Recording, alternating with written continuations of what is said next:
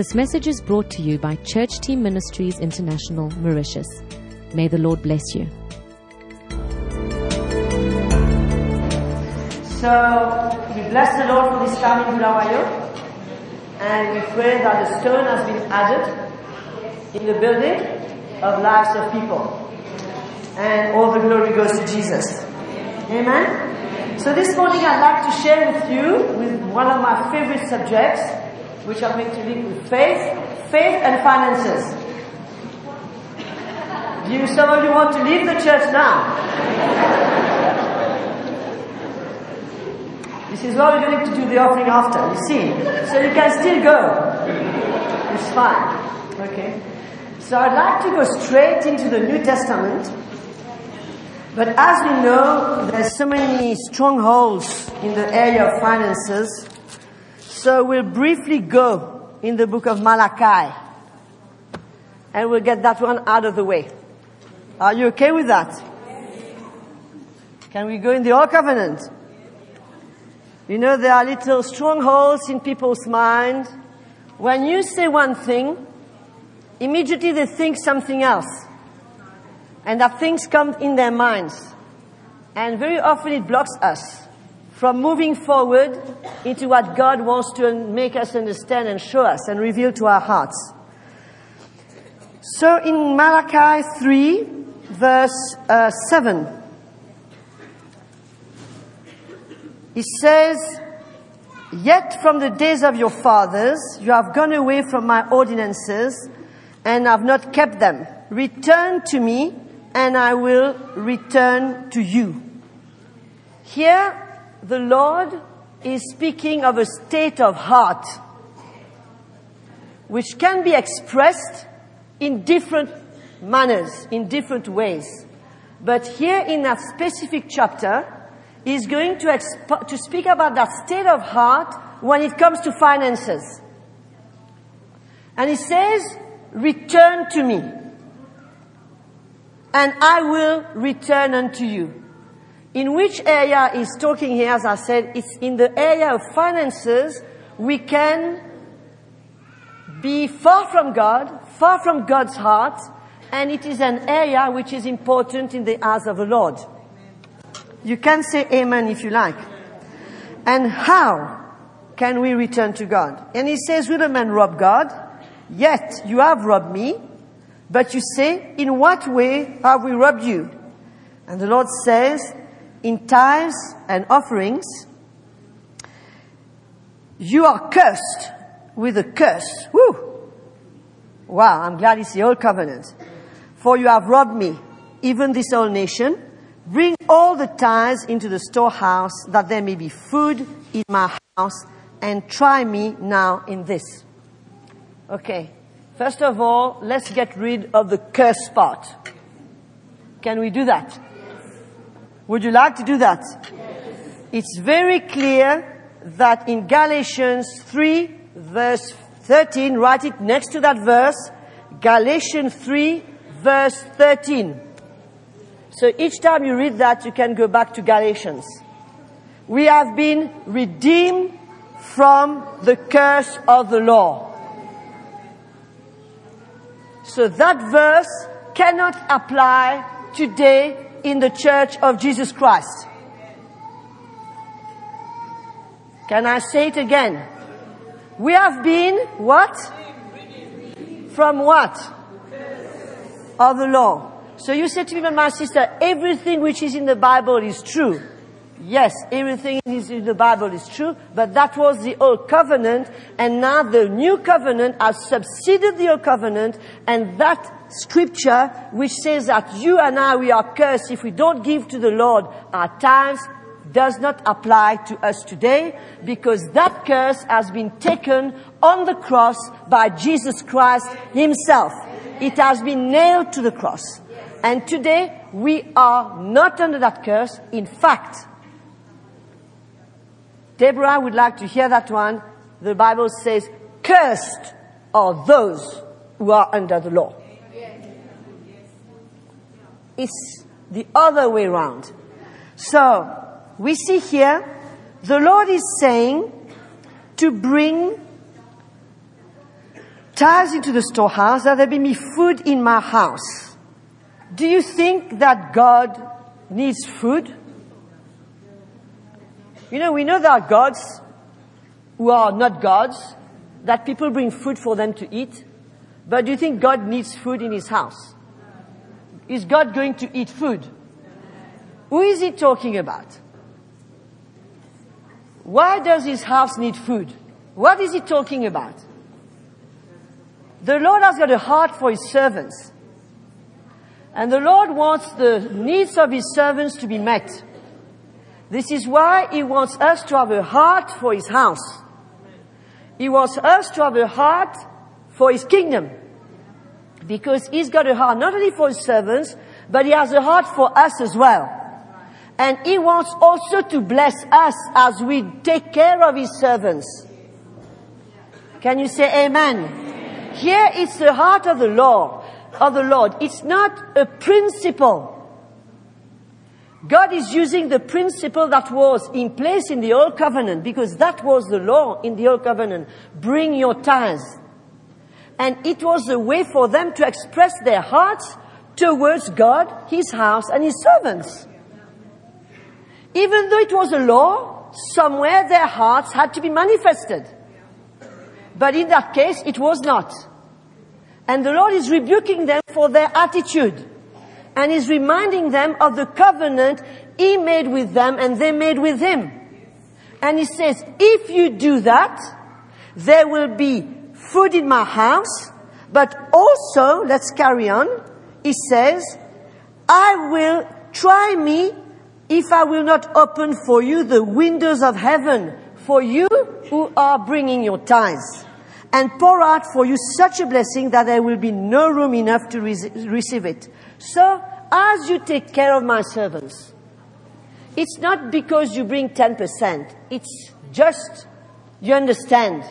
It's a way, it was a covenant. But as you've got a heart for my servants, as you bring that, I am going also to take care of you. Come on, I'm going to take care of you.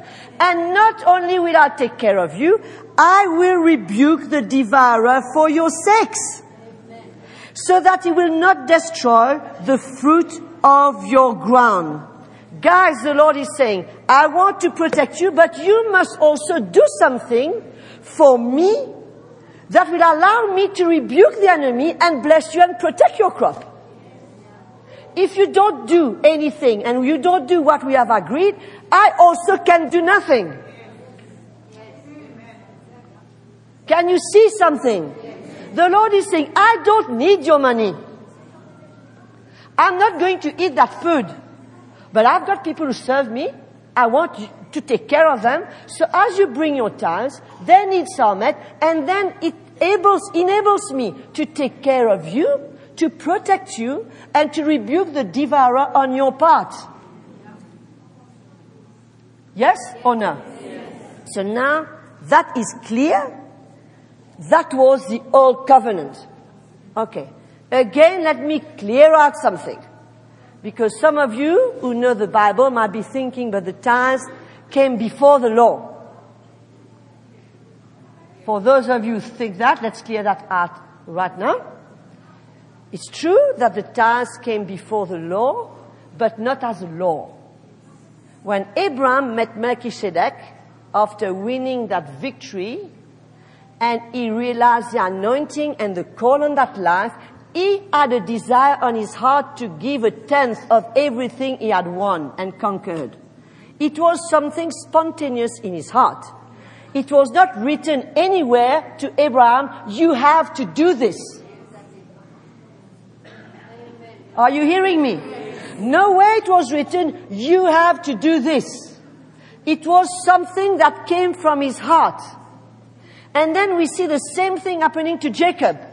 When he's got that vision of that ladder going up and down and God says to him, he will protect him. Remember, Jacob was feeling condemned. He had run away from his house. He had lied to his, bro- to his dad about being his brother. He was not in a real good state of heart and that God again reminds him, I'm with you. I will take care of you. I will bless you. I will bring you back to the house of your parents. And Jacob makes a covenant. He, he, he builds an altar and he says to the Lord, if you're going to do that in everything you give me, because God says He will prosper him, I will give you 10%. Again, from his heart. Did he learn it from his forefathers? I don't know. It was from his heart. It was not a law. But God was laying things on their hearts that was going to become a law. For him to be able to bless his people and to take care of them. You didn't get that one. God laid something on his heart the same way God laid on the heart of Abel to bring the lamb. The same way. It was going to become a law to cover the sins of the people, but it was what? A type of what Jesus was going to come. So God could lay on the heart of Abraham to give 10%. He could lay on the heart of Jacob to give 10% of what is going to become a law for a time. For a time that he was in covenant with the people of Israel. Because God wanted to take care of them, He wanted to protect them, He wanted to bless them. I don't know if you're getting that. Is that clear? It was not a matter of a law, it was a way for God to also see their hearts, their obedience. It was for a time. So now can we finish with the thing of Melchizedek and everything else? Okay? Now we must understand that even though we're not under law, there are some laws that God has put into the earth. As long as the earth will, will last, if you jump from a roof, I promise you, you'll soon find out you're in trouble because you'll be down. Because the law of gravity, you can send a rock, it's not going to stay there. And if you're not careful, it's going to fall on your head. Because it's going to come back. Yes or no? So let's turn two seconds to Genesis. We must start somewhere, guys. Genesis 8. Verse 22.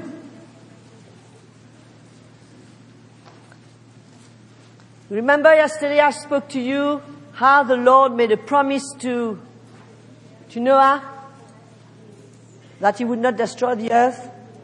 I'm sure that when the Lord looks at the earth today, he wished he didn't make that promise. and we are so glad he did. Because when we look at the state of man, what's happening in the world, the depravity of mankind, I'm sure the Lord said, why did I open my mouth on that day to say that to good old Noah? But because God is a God of truth, this is why we are here and that little earth is still going on. And He's not destroying it as He did in the days of Noah. So verse 22, what did God say after making that covenant with Noah? While the earth remains, seed time and harvest, cold and heat, winter and summer, day and night, what? Shall not cease. If you are a farmer and you put a seed in your ground, it's going to have a harvest. Because it's a law. The same way as the law of gravity, the same way as it will be always day and it will be night, there will be the sun, there will be the moon. That is something that will not change. It's a law that God has set in motion and that will work automatically. For you or against you. If you don't jump, it works for you. If you jump, it works against you. You're going to break your leg. You're not saying because Lord you love me, I'm going to jump. No, no, no, no. If you jump, the law of gravity is there, it's going to work. If you sit in the sun all day, you're going to burn. That's the way it is. So there's nothing we can do about that. That's not law. That's not being under law. It's just our magistrate who was uh, just now should understand that's law. If you speed, you're going to get a ticket. I mean, it's normal things. Okay? So now, how does that come into being in the New Testament now? That law, is it carried away in the New Testament? Do we still have the sun and the moon? Yes. We do. Do, do we still sow and reap? Yes. We do. And that is going, we are going to see it's going to work for us, and it's the same law in the spirit. You're not there. Okay, let's turn to 2 Corinthians. Chapter 9. I hope you're not bored, I love it. Okay. Now, our brother Paul is going to tell us something very straight. Who knows that Paul doesn't beat about the bush? Huh? He doesn't turn into circles. He says in verse 6, This I say, he who sows sparingly will also reap sparingly. And he who sows bountifully will also reap bountifully. So let each one give as he purposes in his heart. So, whether you're a good boy, a bad boy, you come to church, you do your prayers, you read your Bibles, if you don't sow, you will not. No exception. This is a law that God has put into place to work for you. If you don't use it, it can't be blamed. If you've got a big piece of ground in front of you and you're too, lazy to go and put some plants in, uh, some seeds in there to water your seeds for them to bring the harvest, you can't expect the earth alone to bring about the harvest. It will bring a harvest of weeds. For sure.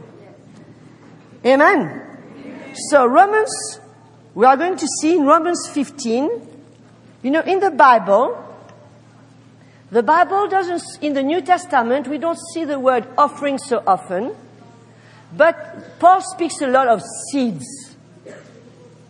Offering, we know this is our responsibility to support the work of God. Amen? I mean, the servants of God need to eat. They need to be supported. We, we are not going to speak about offerings today because as Paul said here, each one give according to his own you didn't read that one? It says in 2 Corinthians 9 verse 6 at the end of it, it says verse 7, so let each one give as he purposes in his heart. So now it's no more 10%, it's no more 2%, it's no more 20%, it's what you purpose in, but bearing in mind that if you sow little, there is a consequence. You will reap little. But if you are generous and you give and you are a giver, you will reap much. Okay? So now Paul here speaks in book, the book of Romans. So keep your finger there. We'll go back to 2 Corinthians. In Romans, he speaks about an offering that is being collected in the churches for Jerusalem, the saints in Jerusalem. He says, I'm going to Jerusalem to minister to the saints. And he's speaking about taking an offering for them.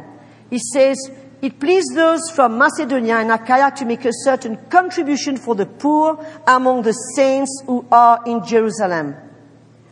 It pleased them indeed, and they are debtors. For if the Gentiles have been partakers of their spiritual things, their duty is also to minister to them in material things. He's saying you were out of the promises of God, and through them you came into the promises of God. It's normal now that you also take care of them. It's the same when the Lord says, these guys, they are giving their lives for you, they are sharing the gospel for you. It's normal that you take care of them. Because no one goes to the army at his own cost. No one plows the ground and doesn't share into the fruit of the ground. But there's been so much abuse in the body of Christ that people are a bit scared when we talk about giving and helping and blessing the servants of God. But that is the heart of the Lord. And the Lord has not changed. So can we see here that Paul is taking an offering? Is that our offering he's talking about here? It's got nothing to do with their local church. It's a project. Like we can support the TV ministry. We can support the elders in Africa. We can bless the, the, the, sisters. We can bless the orphans. We have a heart to give where there's a need. And this is our seed. This is the seed that is in our, in our hands and that we can use to bless. So let's go back to 2 Corinthians 9. If you are bored, I'm sorry, but we've got to go through these verses. Okay? So we see here, we go back in the verse 7, after having said everybody gives as he purposes in his heart, not grudgingly or of necessity. What does that mean, or of necessity? Not under pressure. Can you say that after me? Not under pressure. There is no obligation for anyone to give anything. But he who gives little will reap little.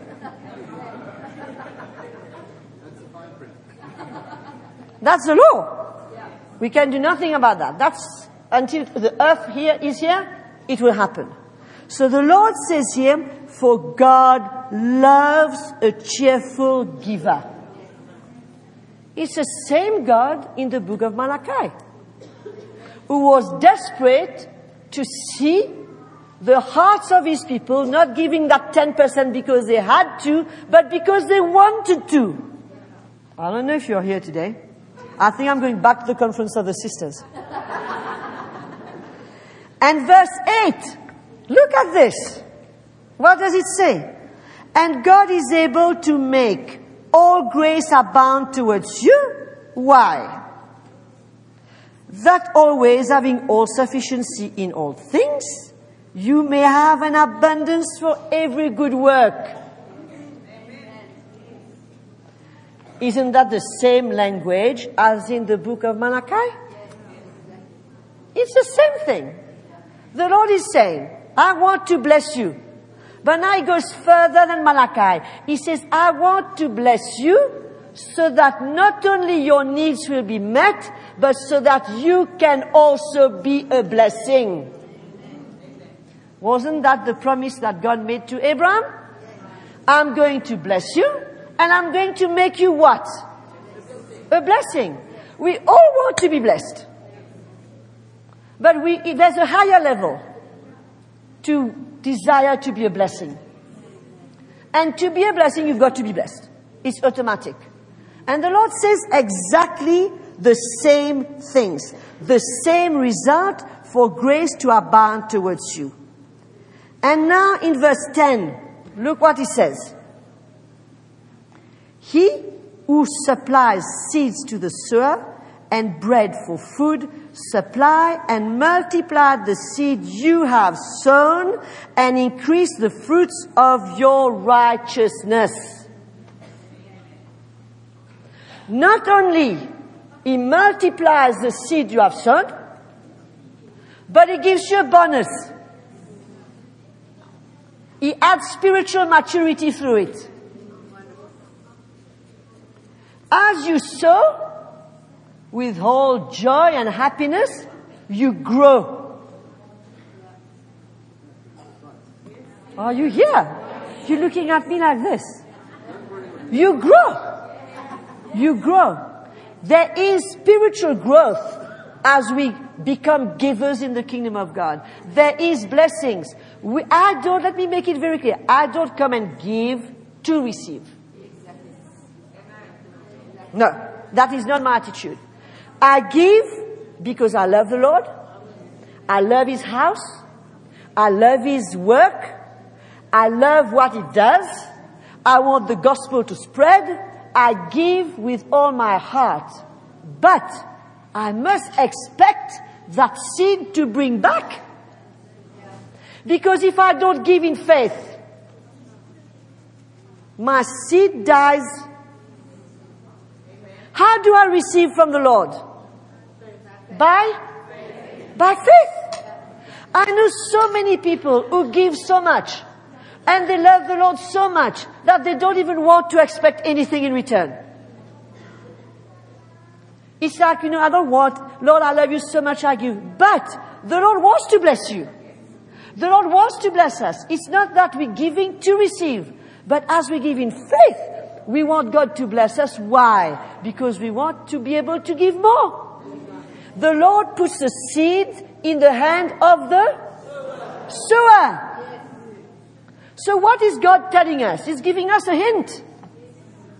What is He saying to us? He's saying, my friend, give, and I'm going to put more seeds in your hands. If I can trust you to bless this brother, to bless that widow, to bless that child, when there's a need on your way and I can put on your heart, bless that person, and you do not look for the little cent which is somewhere in your purse, which is stuck in a corner of your wallet, it's, it's stuck there, you're trying to get rid of it to give. No!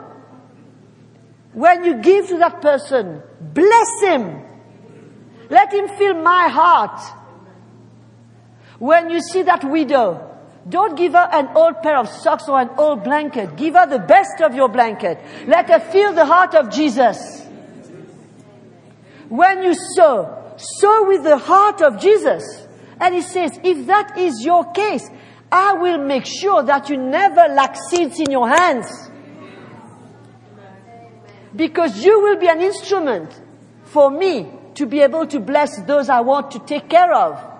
Maybe there's somebody praying, has been trusting the Lord for a miracle in their finances, and God wants to use you to bless them. And you can't hear. And you can't give, you're not giving the chance to God to use you because you're not a sower. You eat your seeds.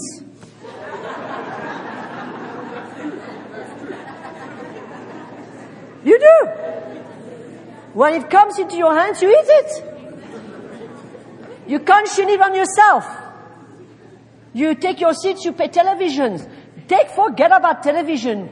Put it in the kingdom of God and let God bear fruit and maximize, multiply that seed for you, for it to work for you. Oh Lord. Who am I talking to today? I don't know. Anyway, the Bible says in verse 10 that there will be bread for food. What does that mean? Do you say, Lord, I don't want bread, I want Kentucky chicken? huh? It means God is going to provide for your needs. You won't lack food. And even if you lack, you're going to trust God to provide for you. Okay? And multiply the seed you have sown and increase the fruits of your righteousness while you are enriched in everything for all liberality. Listen to that, which causes thanksgiving through us to God. I mean, how can you be clearer than that?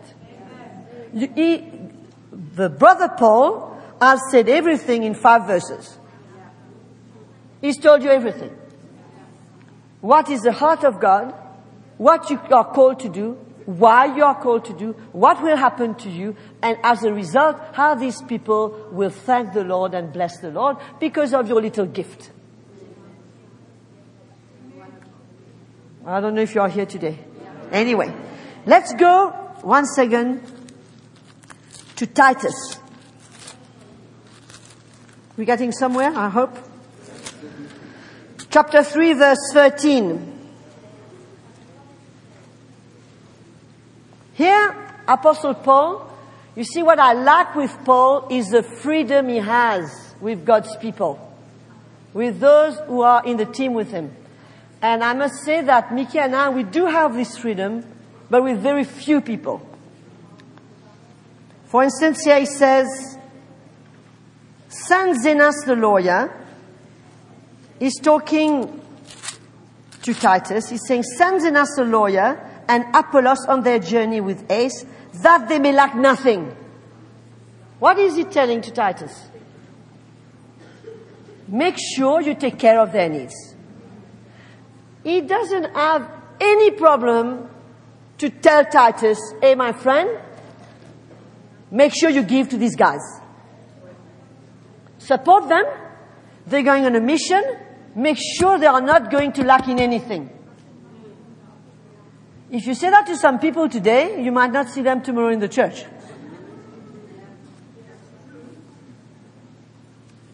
And it's sad. Because you can imagine what liberality and what blessing it would bring if there was that freedom and that relationship in the church today. And I bless the Lord that we do have people, quite a few, not many, I say quite a few, that I can pick my phone up and say, Dan, can you do me a favor? There's a sister there, she's got needs, can you take care of her and bless her? I don't have to tell her, send me the bill. Like the guy said with the, with the, how you call that? Oh Lord. The guy who picked up the guy on the road. The Samaritan, he, he said, I, I, he told the hotel, I'll pay the bill. But I don't have to tell Dan, I'll pay your bill. I've got the freedom to tell her, you know, if there's a sister in need in Mauritius, can you send me 100 euros? And I know that tomorrow she'll still be in the church. And that she won't have a twisted heart. Oh, Sister Audrey phoned me and she told me I must give 100 rupees, euros. Who does she think she is? And, you know, I mean, why doesn't she give it herself? Yes, I am giving too. But that's a freedom that Paul had in his days. Let's look at 3 John chapter 1, a very popular verse, which is used very often out of its context. We see here that John says to Gaius, Beloved, I pray that you may prosper in all things and be in health just as your soul prospers. Who knows that verse? Can I see the hand of those who know that verse? Come on. Who know that verse? I mean, the whole church knows that verse. Why do you don't you put up your hand? But the, what the people don't know is why is John saying that to Gaius? That is not an automatic thing. He doesn't desire Gaius to prosper because Gaius is born again. That is the king's kid. That is the heir of all the promises. That is seated at the right hand of the Father in heavenly places. That is not the tail. That is not, is the head and not the tail. No. No. He's saying that for a very specific reason. He's saying you do faithfully whatever you do for the brethren and the strangers. I, I, have no greater joy than to hear that my children walk in truth. Beloved, you do faithfully whatever you do for the brethren and for the strangers, hospitality, who have borne witness of your love before the church. If you send them forward on their journey in a manner worthy of God, you will do well. Same thing. When they go on their journey to serve the Lord, if you're taking care of them and making sure they don't need anything, you are doing good, you are doing well. And because of that, I, I desire that you prosper and be in good health as you grow spiritually in doing it. As your soul prospers. Is that clear? Now, we all know Philippians 1.19. We're not in Bible school, guys, huh? Don't worry. But if we do something, we must get it clear. 419. Okay, sorry. Okay. Here, we know that scripture by heart. Can you quote it for me without reading your Bibles? And my God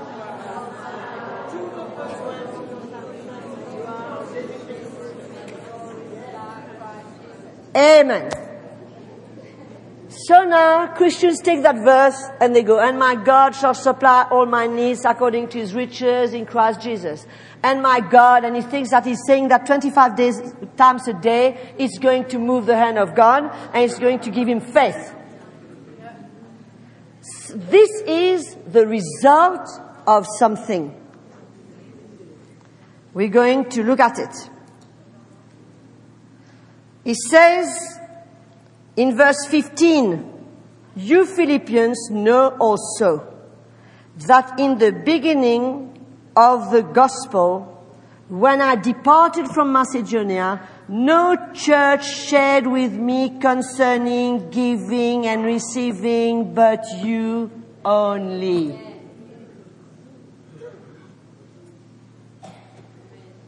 So you can't just walk along and say, my God shall supply, if you've done nothing. If you have not supported and you have not sown, you have not re- manifested a heart, remember, it's a law. It's seed and reaping. It's very clear. It says here in the verse 14, even 13, I can, when he says, I can do all things through Christ who strengthens me. Nevertheless, you have done well that you shared in my distress. So what do we see here in the church of Philippi? A heart that was concerned with the needs of the apostle Paul. And because they took care of them, because they shared concerning giving and receiving for his needs, now he says to them, now he says, My God shall supply all your need according to his riches in glory by Christ Jesus. Even says in verse in, in 18, Indeed, I have all in abundance. I'm full, having received from Epaphroditus the things sent from you, a sweet smelling aroma, an acceptable sacrifice, well pleasing to God. Can you see? There's nothing which is automatic in the kingdom of God. There is things we do, and as a result, things happen to us. What you must understand is that each seed, you know, each seed is different. It, uh, it contains something different. If I plant a pumpkin seed, it contains pumpkin. I'm not going to reap oranges, I promise you. So each seed has a purpose to it. We don't know what is in the seed. We plant it in faith, with joy, and we have an expectation in our hearts for the Lord to bring a miracle out of this seed. Whatever, we've got needs. We are trusting God for things, for miracles in our lives. And sometimes that miracle is in that seed. And you know what we've done? We ate our miracle. And you know what we did before eating it? We blessed the Lord and thanked Him. You laugh, but it's sad and it's true. Now I want to take you to a very interesting story. So we've seen so far that our seed will bring us food. I we establish that. Our seed will bring us spiritual blessing, growth. Oh, oh, oh, oh, oh. Our seed will bring us more seeds. Okay. Now we're going to see something else. 1 King, chapter 17.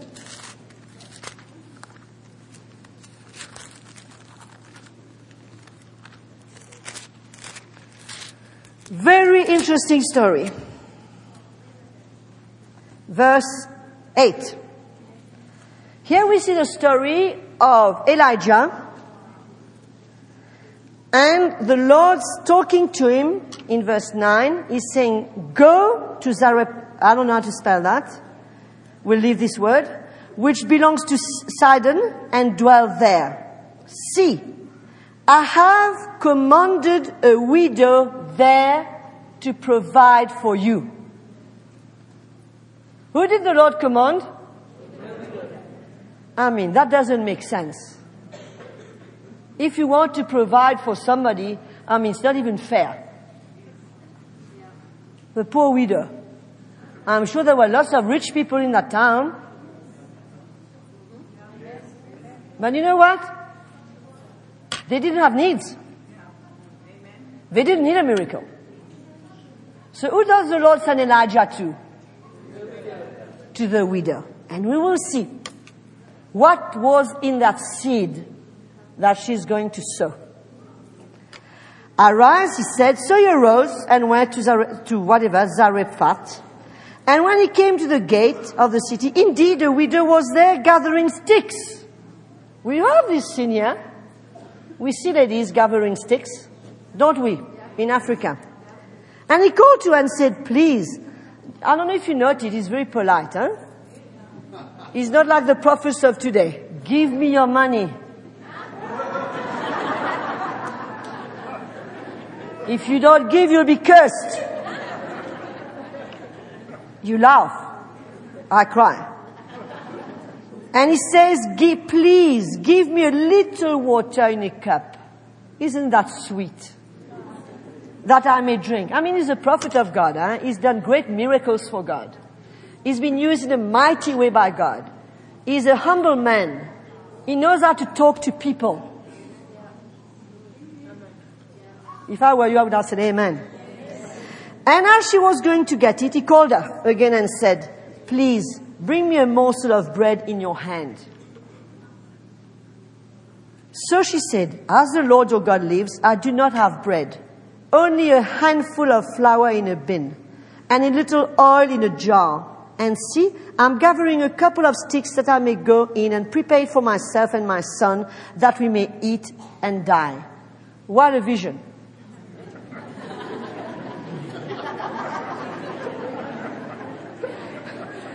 What a great vision, you know. That I'm going to eat that and me and, um, me and my son, we're going to die. Oh Lord. Now Elijah will bring a vision. Because the man of God brings a vision. And Elijah said to her, do not fear, my old lady. Go and do as, as you have said, but make me a small cake from it. Go and, you know, your little sticks, prepare, but Instead of you eating and your son, make me a little cake from it and bring it to me and afterwards you make some for yourself and your son. Woo! So now I must die as well now. Because even my last meal is gone now. I might as well die right now. What is, the, what is this man telling me? He's telling me to die now. And he says, for thus says the Lord, the bin of flour shall not be used up, nor shall the jar of oil run dry until the, do- the day the Lord sends rain on the earth, because there was a famine. Now she hears the voice of God. God tells her something, and faith comes into her heart. She's got no more the vision to go and die. She's got a vision to go cook the, the cake quickly and live. Can you understand that? So she went away and did according to the word, and she and her household ate for many days. Hallelujah. But does it stop there? No. That is the means God is going to use because the lady is about to need a miracle. And she didn't know what was going to happen. When she sowed that seed, she didn't know what was in the seed. But we're going to see what was in the seed. So she went away and did according. The bin of flour was not used up. No, no, no, no, no, no, no. Verse 17. Now it happened after these things that the son, son of the woman who owned the house became sick, and his sickness was so serious that there was no breath left in him. What means? He died. I mean, she had planned for him to die. You remember? But now he really did. He really did. So she said to Elijah, What have I to do with you, a man of God? Have you come to me to bring my sin to remembrance and to kill my son? And he said to her, Give me your son. So he took him out under her arms and carried him to the upper room where she was he was staying and laid him on her. Whatever. Verse 22. The Lord heard the voice of Elijah and the soul of the child came back to him. And he, and he revived. And Elijah took the child and brought him down to the upper room in the house and gave him to his mother. And Elijah says, see, your son lives. What am I saying? If we put it the other way around, we can see that God had seen this child die. He saw that the woman needed a miracle for a child. He made a plan to send Elijah not to raise a child, to give her an opportunity to give. And in the seed she sowed was the life of a son. She was sowing for a cake. But she saved the life of the son. Can you see something? Tell to your neighbor, I can see something. Do it. Tell to your neighbor, I can see something. Now, let's go to 2 Kings. 4.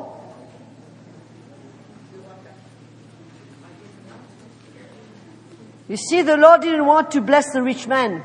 He didn't need a miracle. Who needs a miracle here? Don't tell me. Who needs a miracle in your life? Not everybody. I need about 10. Who needs a miracle in this place? Can I see your hand? Who knows where your miracle is? I don't know. But it might be in some seed. Pumpkin, I don't know, but in some seed. 2 Kings 4, verse 8. Now it happened one day that Elisha went to Shunem, where was a notable woman, and she persuaded him to eat some food. Okay, we see in verse 10, she says to her husband, you know, this is a holy man of God. He passes by us regularly. That was verse 9. Please let us make a small upper room on the wall and let us put a bed for him there and a table and a chair and a lampstand. So it will be whenever he comes to us, he can turn in there. What did this woman understand? She understood the blessing, the privilege, the grace to bless the man of God. And instead of him going to the hotel, he can come and stand with her and stay with her. And he said for him to go into the rich man, no, he will come, she will provide for him a bed, a lampstand, not a five star hotel, a little bed, a lampstand, a, a room on the wall. Okay? And now, one, as she did that, Elisha wanted to bless her. So he said to Gehazi's servant, go talk to the girl, find out what she needs. And Gehazi came back and said, in fact, the, the lady doesn't need anything, but she doesn't have a child. Okay. So Elisha calls her. As she comes into the room, he says, next year, at this time, you shall bear a son. Now, she not, not asked anything. Remember, she had not, she had done that to have the man of God in her house, full stop. She wanted to be a blessing to him and to have the grace to know that the guy is staying there when he's in town. Whenever he's in town, the rest of the time the house is, the room is empty. When he comes, that is his room. As a result, she says to, she says to Elisha, she says, I have not asked I've not, no my Lord, in verse 16, do not lie to your maidservant. I'm sure that was, like Anna, it was a pain in her heart, a suffering, because she didn't have a child. And it was probably something she never spoke about. She was probably embarrassed about it. People judged her at their own conclusions why she didn't have a child. Because sometimes in the Old Covenant, it was a curse not to have a kid and to be barren. So she says, don't lie to me, your maidservant. Look at her attitude towards the man of God. She knows where she stands, she knows her position. But the woman conceived and bore a son when appointed time has come, of which Elisha had told her. Now the child grew. Beautiful story. She's got the child. The child grows. One day he goes to the field with his father and he says to his father, my head, my head, my head. And the next thing, The child falls onto the ground without breath. The father quickly takes him, uh, calls his wife, she takes him, she doesn't say a word, she takes the child, puts him on the bed of Elisha, and she says to her, uh, her husband, send someone to take me to see the man of God. And her husband says, is there anything wrong? He says, she says, all is well. She doesn't want to say anything that is negative. She doesn't want to speak that she needs a miracle. And she says, all is well. As she goes to Elisha, she sees her coming and he says to Gehazi, go and see what's the problem. And Gehazi says to the lady, is okay? Everything okay? She says, all is well. Thank you. And she goes straight to Elisha. And now she says to him, why did you do that to me? I will go where it is. I don't know where it is. Um, okay. Yeah. He says, why did I ask a son to my Lord? Verse 28. Did I not say, do not deceive me? Then he says to Gehazi, now Elisha realizes something. He says, get yourself ready, take my staff, go on your way, do not greet anybody, do not talk to anybody, because the mother of the child, she has a great sadness in her heart and God hasn't showed it to me. Gehazi goes, does everything Elisha has told him, and you know what? Nothing happens. And he returns. And this time, the lady says, I'm not going to leave you. Now, Elisha now goes into his room. He knows the house. Nobody's got to take him there. He feels comfortable. He goes into the house. He goes into the room. He lies down on the boy. And after a while, the boy finds back his life. How did that miracle happen? A coincidence? Oh, she's blessed. Huh? She was lucky, huh? Ha, to have the man of God around. I mean, it was very lucky. I mean, for her to have that freedom to go to him. Do you think in the days of the old covenant anybody would go to the prophet like this? Whew, they'd be petrified. That he would tell them about all their sins and everything they did and what would happen to them. But she had the assurance why? Because of the heart she carried, she established a relationship with the man of God. And there was that freedom. In other words, if we go back, we do the countdown, God knew that she would lose a son after having not been able to have a son and that she would need a miracle. So how did that miracle start? When her heart opened up and she decided to bless the man of God, to build him a room, to make him a place for him to stay so that whenever he comes, he's at home. A heart that pleases God. And as a result, in that seed, which was just a room, a bed, what did she get in return? She got the life of a son. So what am I telling you? With faith as we give, it's not a routine.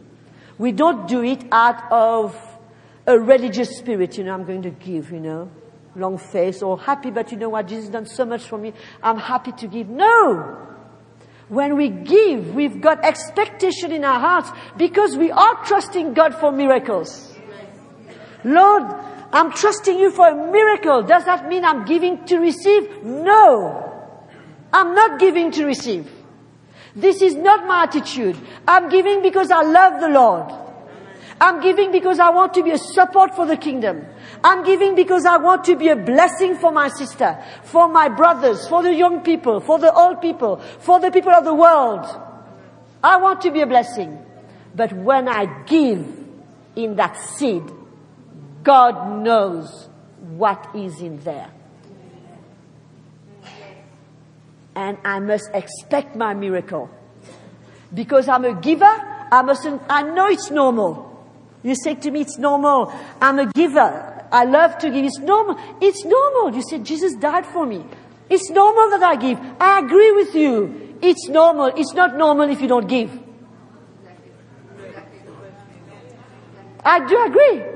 It's normal. But we serve a God of faith. Whatever we do, we must do in faith and by faith. And when we put that seed, you're telling me, but I'm poor. Even more so if you're poor. You can't afford not to give because you're going to be poorer.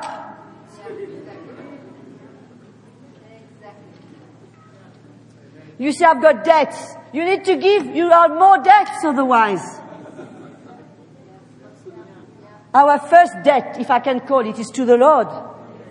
So what I want to encourage you as you give, give with all your heart, but expect your miracle from the Lord. Each seed is a miracle. Don't you agree with me that that little thing that becomes a tree, it's a miracle? Each seed is, has got a program. You know, computer, Excel, Word, these are programs. Each seed has been programmed to reproduce something according to the will of God. A pumpkin seed is programmed to, to reproduce a pumpkin. So you understand that each seed is programmed. It's not Bill Gates who has programmed that seed. It's God. And in that seed, who knows what miracle is in that seed? And the more I see, I sow, the more I, I, the more I reap. And the more miracles I experience. Because God wants to bless me. He wants to provide for my needs. He wants to provide for me, not only for my needs, but to make me a blessing. And He has given me a way for that. It's not by praying all day. It's not by fasting. It's not by reading my word every day. It's not by memorizing scripture. It's not by confessing all day that I can prosper. It's by giving. You're not very convinced, are you? Should I start again from the beginning, Richard? It's by giving. And he uses what? The most whew, stupid thing on earth, the most thing that has got no value is money. It's the unrighteous riches that the Bible calls it. And God uses that, give you the opportunity to use that to get your miracle. No wonder the devil doesn't want us to be givers. And he gives us every reason not to give. Every good reason not to give. All good excuses because he doesn't want us to be blessed. But if we start, and you know what Paul says? He gives a tip. He gives an advice. I think it's in the book of, uh, which book he gives an advice? I can't remember. Um, in Galatians, he says to them, one of the books, he says, at the beginning of each week, before you spend, because he knows. He said, before you spend, put aside what you have purpose to give in your heart. Because he knows how unfaithful we are and that we will un- end up spending all our money. So he says, when you have money, before you do anything, put aside what you have purpose to give in your heart. Whether for a project, whether for the church, whether to bless a brother, an elder, whatever. Put aside. Otherwise, before you know, gone. And all good reasons, huh? What could I do? The Lord, and you know what we say? You know what, my sister? The Lord knows. Yeah, he, he does know. He understands. Yeah, he understands. But you know, you've tied his hands. Can, you, he can't do much. You know how many of us, our healing is in our seed? We've been trusting God for healing our bodies. Maybe it's in one of the seeds.